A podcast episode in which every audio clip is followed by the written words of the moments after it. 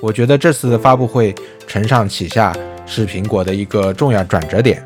呃，我是当天就给我的 iPad 更新了最新的开发者测试版，呃，用起来非常稳定。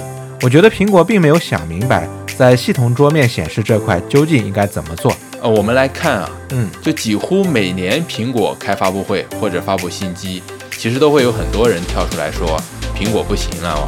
在体验这一块，这次苹果带来的最大改变就是 macOS。当苹果用上自研芯片后，苹果的软硬一体就在它的全平台上实现了。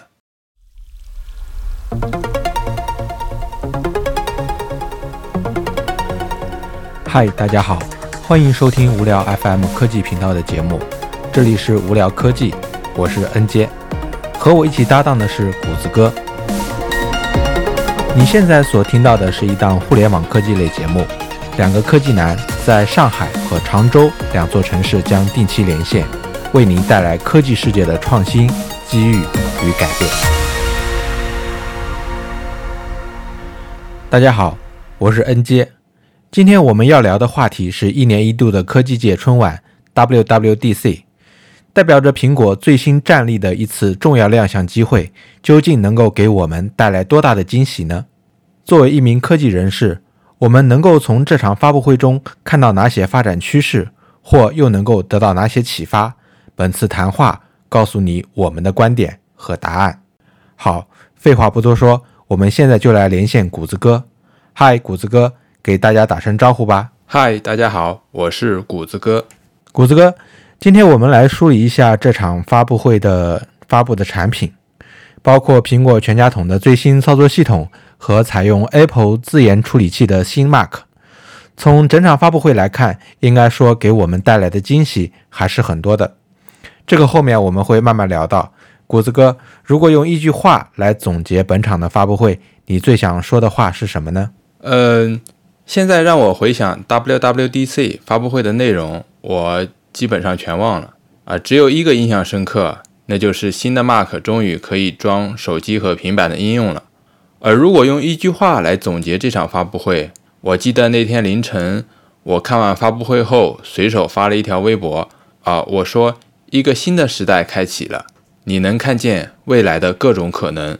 那么 NJ，如果你来用一句话概述，你会说什么呢？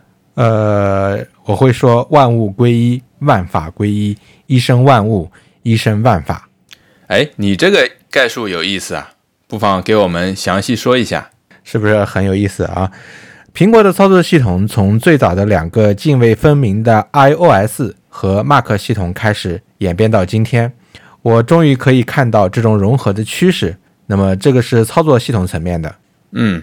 另外一个呢，就是苹果今年推出了 Apple 自研处理器的 Mac 电脑，来替换掉英特尔的处理器，从而使苹果全家桶都使用上了自家的处理器。我觉得这是万物归一，万法归一。嗯，硬件层面统一是吧？对。反过来说呢，苹果从最初的 iPhone 开始演变成今天的 iPad、Apple Watch、Apple TV 等等，硬件上面如此，软件上面也是如此。今天我们看到 Mac 系统可以运行手机端的 APP，而各个系统无论是移动端还是桌面端，目前的设计语言都开始沿用 iOS 端的设计语言，给我的感觉就是一生万物，一生万法。可以说，今天的苹果通过最初的 iPhone 入世，衍生出今天的苹果帝国生态，可谓是百花齐放。而今年终于让我们一睹为快，提前看清楚帝国的新的版图。我觉得这次发布会承上启下，是苹果的一个重要转折点。可以啊，讲得非常精彩，看不出来 NJ 对于道法还有深入研究。那么我们刚刚聊完了一句话的感受，这样吧，接下来我们两个来理一理这次发布会的内容。首先从小部件开始，本次发布会苹果为 iPhone 带来了这次安卓早就完胜的小部件。从你的角度。你觉得苹果为什么会推出此项功能？另外，你喜欢小部件吗？呃，说实话，我不太看重苹果此次的小部件更新。我觉得这个相较于安卓阵营来讲的话，还是很初级的样子。举个例子，各安卓系统其实早就推出的快递啊、出行啊、桌面啊等方面的系统级显示，可以大大方便我们日常的生活。但这些苹果有吗？呃，没有的。嗯，目前好像还真没有。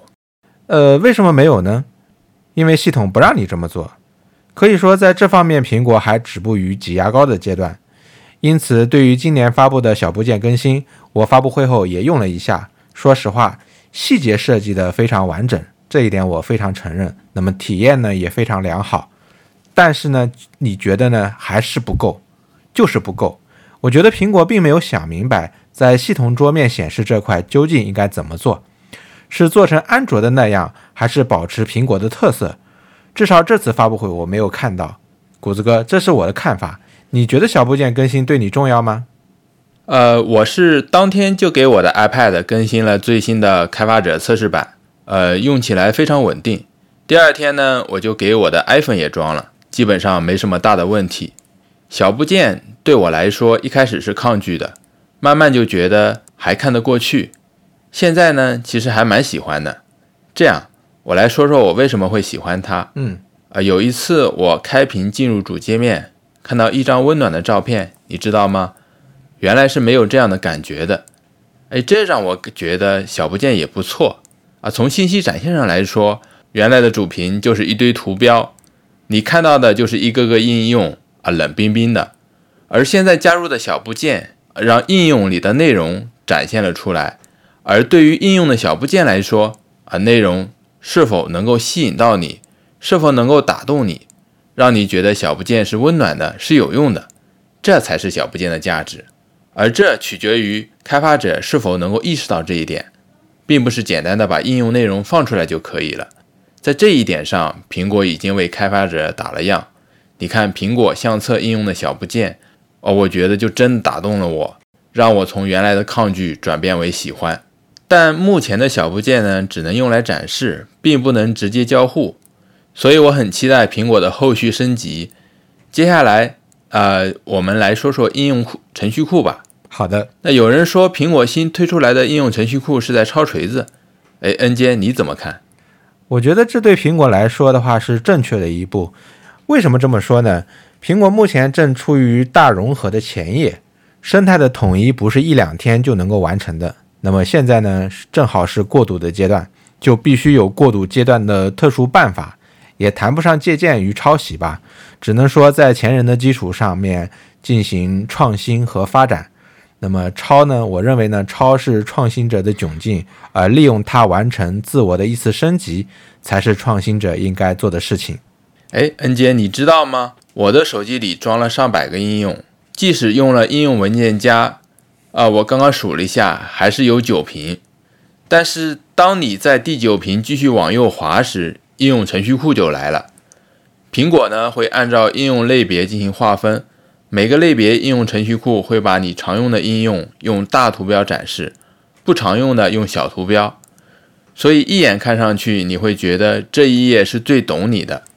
我甚至都不想回到我前面的那九页，这种感觉呢还真奇妙。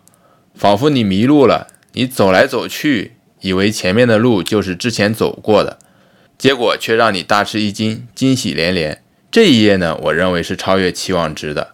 我甚至想让这一页放在主屏的最左边，右滑就可以看到。这个我也喜欢。目前我们装的 APP 越来越多，每次找一个 APP，我觉得都很曲折，这是信息爆炸带来的副作用。那么在对信息进行分层管理的这条路上面呢，我们看到了程序文件夹，但显然苹果认为这还是不够的，必须利用人工智能对信息进行干预和处理。所以我觉得应用程序库的出现恰逢其时。哎，呃，我刚才说的，我前面要滑到第九页，那么才可以个看到应用程序库。那么我刚刚才又拿了 iPhone 试了一下。呃，我发现点击那个最下面的那个小圆点，呃，长按的话，你就可以呃，会弹出来一个那个框，就是你可以把前面的那九页都隐藏掉，那么你直接一滑，那么就直接进到应用程序库了。嗯，这个还是蛮方便的啊。啊，对。那接下来呢，我们再来说说信息。那这次苹果为信息应用带来了固定对话的新功能。就是将最多九个常用联系人对话钉在信息列表的顶部，这样就可以轻松的找到它。这个更新呢，我在使用后，说实话非常喜欢，啊，比如我就将你钉在最上面啊，不用每次在一堆垃圾信息里面去找你。呃，N 街，你怎么看固定对话这个更新？我当然喜欢啦，我也把你钉在我的最上面。我觉得除了信息这个 APP 之外呢，我也比较贪心，我希望苹果能够在其他方面也加快步伐。就像我刚才在回答小部件更新这个问题时说的一样，在这一点，苹果真的应该好好向安卓学学，取其所长，补己之短。是的，移动端操作系统发展到今天，从软件层面上已经很难有啊大的革命的创新，更多的是融合式创新，你中有我，我中有你。是的，好了，接下来的话是地图应用的更新。这次苹果为地图应用。带来了自行车导航和电动汽车导航，那这两个呢，我都用不到。NJ，，你感兴趣吗？呃，这个问题我想谈一下，并不是这项功能有没有用，而是苹果在处理这件事情上的逻辑。比如说，对于骑行者来讲，很重要的海拔高度以及楼梯等选项，我觉得这是建立在骑行者角度出发的一种思考逻辑。而非只是简单的告诉你哪里限行，路如何走。所以说，国内的导航 APP 们真应该好好学习一下苹果在导航这件事情上的操作逻辑，真的是非常好的体验。好，那接下来的这项更新呢，我个人非常喜欢，那就是苹果翻译，它终于来了。翻译应用呢，软件本身非常简单，我认为重点呢是浏览器的网页翻译。说实话，我使用各家的网页翻译。像百度啊、谷歌啊都非常差。那然而呢，苹果这次带来的浏览器网页翻译可以说是保持了苹果的一贯水准。嗯，当然很遗憾，那么目前升级到最新的开发者版本呢，此项功能还没有开启。N 杰，呃，你知道怎么开启吗？呃，这个功能我没有用。之前我一直用的是谷歌翻译，使用下来呢，我觉得总体还是比较满意的。那么我觉得苹果推出的这个功能呢，让我在这些翻译软件之外的话，那么又多了一个新的选择，就这样子。啊，我来告诉你吧。其实呢，你只要在手机设置里把所在地改为美国就可以用了。呃，它和其他翻译不一样的地方在于呢，它的翻译是基于本地的。那么就这一点啊，所以速度上就可以秒到其他的一众翻译。那么最后呢，啊，我们再来说说 Siri。当然还有其他一些更新啊，我觉得呢，嗯，其实没什么好聊的，或者离我们呢还比较远，比如 Car Key，嗯，哦，还有一个 AirPods 的自动切换，嗯，那么目前呢这个功能，那么测试版还没有开放，所以也没法聊具体的使用感受。那么关于这次 Siri 的更新和改变，N J，，要不你来说说？呃，我先来说一下苹果的那个耳机的自动切换。呃，这个功能我还是蛮期待的。我之前用的是那个 BOSS 的耳机，然后它有这样的一个功能，然后非常的好用，然后体验非常的好。所以说呢，这次苹果耳机增加了这样的功能呢，对我来讲的话，我觉得我还是蛮期待的，希望它能够尽早的开放。那么我现在来回答你刚才所说的问题，关于 Siri 的更新和改变这一块，我觉得 Siri 发展到现在，从一开始的主打功能。或者叫亮点功能，逐渐演变成一个基础的功能。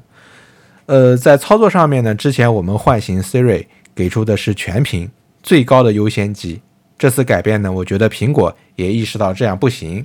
Siri 助理呢，应该是陪伴我们左右的，而非喧宾夺主。这次的改变遵循的应该是这个逻辑。谷子哥，你觉得呢？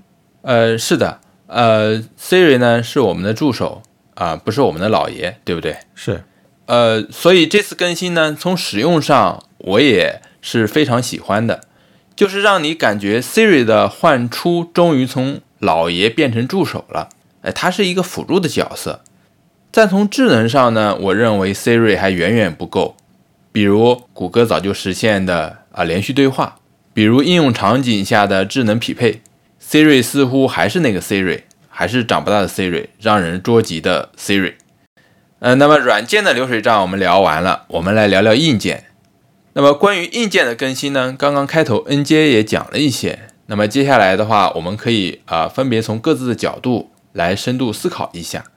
本次的 W W D C，特别是新 Mark，对于我们的生活、工作，对于苹果来说，对于开发者来说，那么这一年苹果所交出的答卷是否有影响到我们？而苹果在这一年，苹果自己所认为的科技与人文的十字路口呢？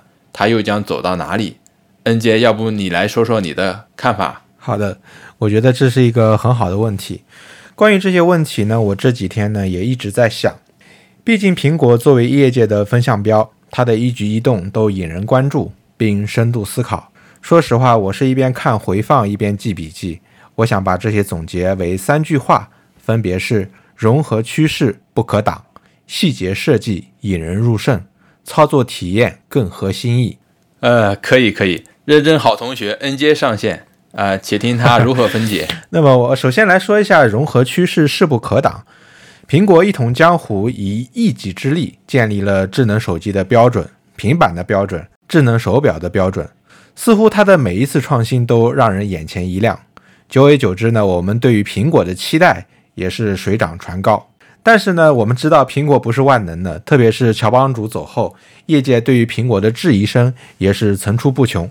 但好在这家公司的基因还在，在库克的带领下，在帮主的精神指引下，苹果一次又一次地证明了自己。但路在何方？随着 5G 技术的大规模落地，苹果是否能够再一次的引领潮头，确实是摆在苹果面前的一大难题。此次的发布会呢，我们也隐隐约约看到了创新之下的疲态，比如对 iOS 系统的小修小补等等。是的，那么苹果之路究竟走向何方呢？呃，我觉得这个走到何方呢不重要，重要的是呢，当 iOS 系统停步不止的时候，我们再看苹果的葫芦里面究竟卖什么药，它的下一步棋呢究竟应该怎么打？因为你什么都做，最大的风险。就是什么都做不好，嗯，所以这次的 WWDC 呢，苹果给出了一个融合 OS 的答案。既然所有的 OS 呢都是基于 iOS 开始的，为什么 macOS 还要单独的开发呢？那么这些年呢，苹果用生态系统绑定了忠实用户，那么这次呢，很明显是再一次的强化生态系统，嗯，它是苹果在系统架构及系统设计方面呢更趋于一致，移动端与桌面端更趋于一致。再加上硬件处理器层面的统一，使苹果软硬件更加融为一体。那么如此一来呢，既减轻各个系统不统一带来的开发资源分散与浪费，从而集中力量更好地打磨一款产品。我觉得这个呢是苹果最擅长做的事情，避免了如此多的系统如果没有一个良好的运转机制来推动的话，那么它日后呢只会日渐的平庸。嗯。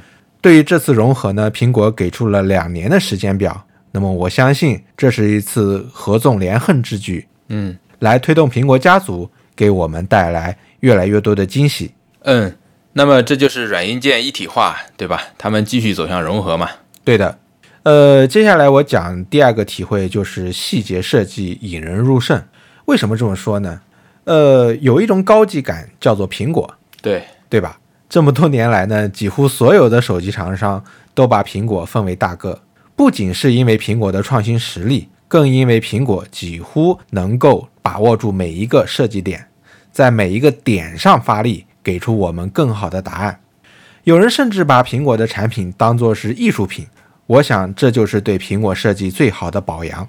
为什么苹果的设计会这么棒？在此我也总结了一下，有三点。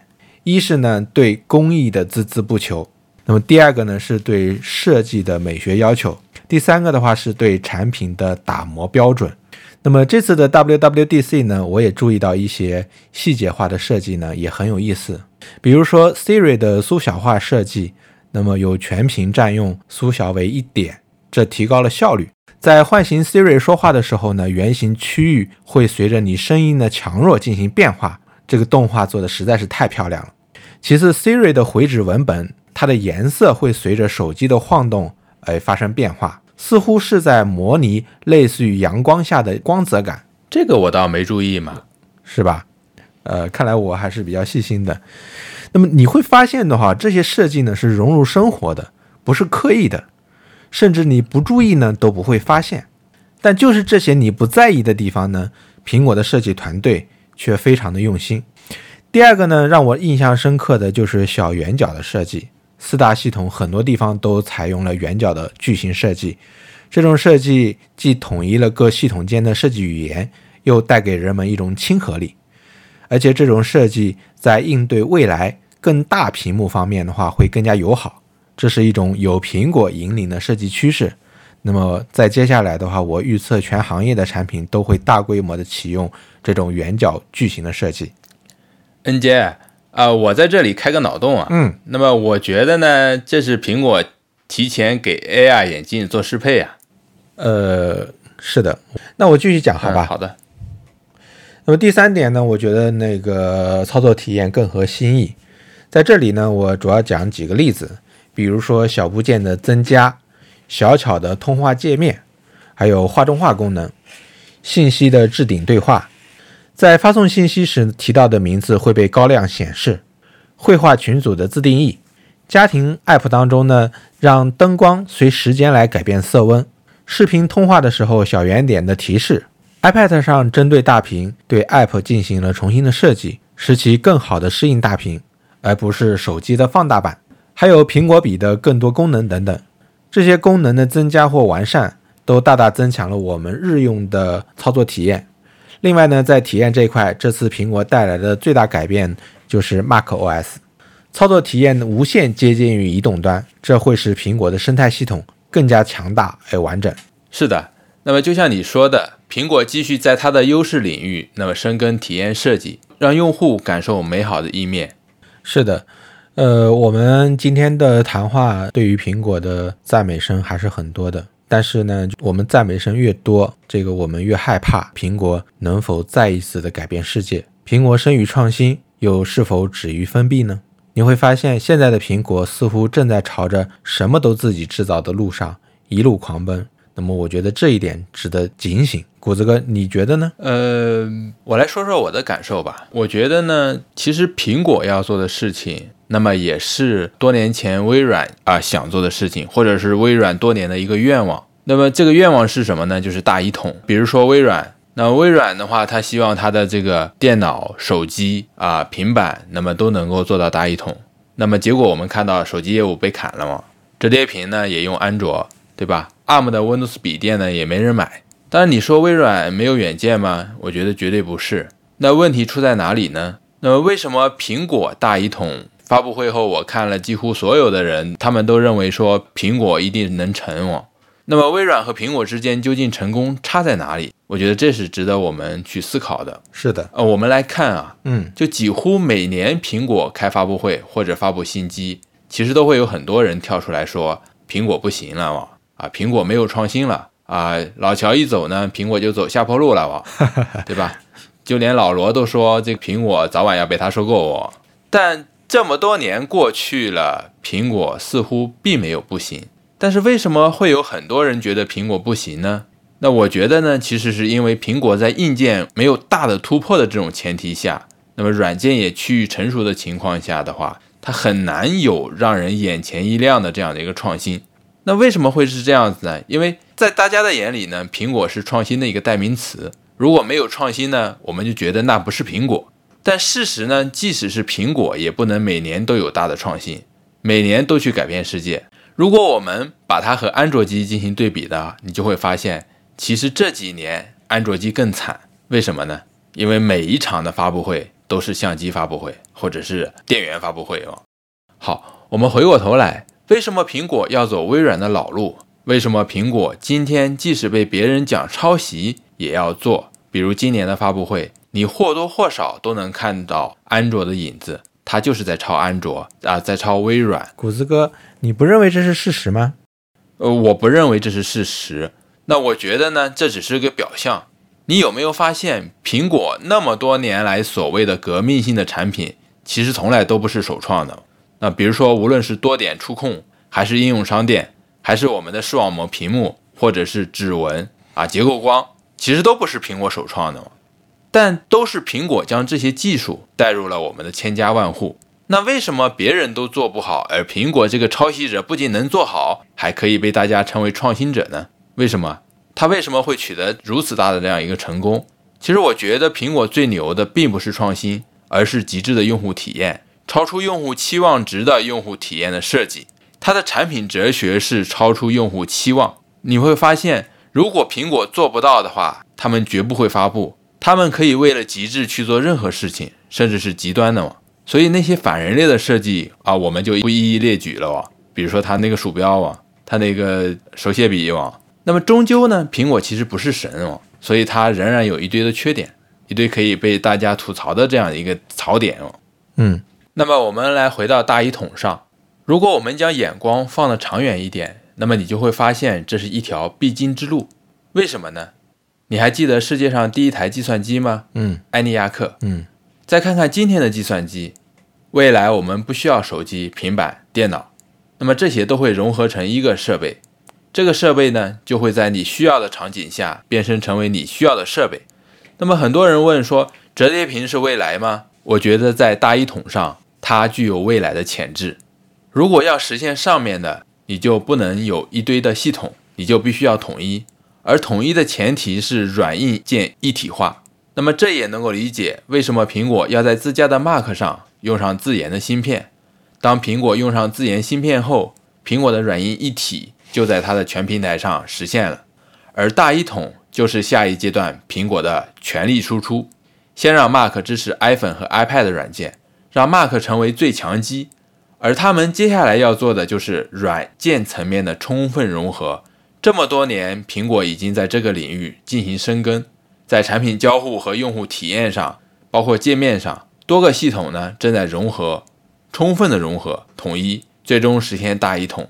当然，苹果的路还有很长要走，但这一点我一点都不担心哦。如果说系统不改变，硬件不改变，那么应用的创新舞台就那么大。其实大家都差不多。其实我们看这几年，国内厂商和苹果的差距几乎快没了。但今天呢？苹果补上了它唯一的一块短板，实现了电脑、平板、手机的软硬件一体化。现在我们再来看国内的厂商，在接下来与苹果就不是在同一个赛道上进行比赛了。但这并不是坏事，因为国内的厂商会使劲的努力的跟上去。比如华为，我觉得它是最有可能成为中国苹果的。你看麒麟和鸿蒙系统，对吧？那么这就是我最近在 WWDC 后的一点思考。那就像我那天晚上看完发布会后所发的微博，我说一个时代开启了，说的非常好。谷子哥的这番高见呢，让我对于这次的 WWDC 呢又有了更深的理解。我觉得作为产品人呢，我们都在努力锻造自己看清问题本质的能力。除此之外呢，还要看清未来的发展趋势。这次的 WWDC 隐隐约约让我们看清了未来的方向。多屏设备与互动体验趋于统一，多设备协同与计算终端趋于统一。无论是软件和硬件，都在朝着物联网、人工智能的方向一骑绝尘，飞速发展。在这里，我们衷心的希望苹果能够继续引领趋势，为我们带来更多的惊喜。那么说到这里，本次节目也到了尾声。如果您有什么不同的意见，需要和我们交流。欢迎在 Podcast 给我们留言。这里是无聊 FM，我们下次再见，拜拜，拜拜。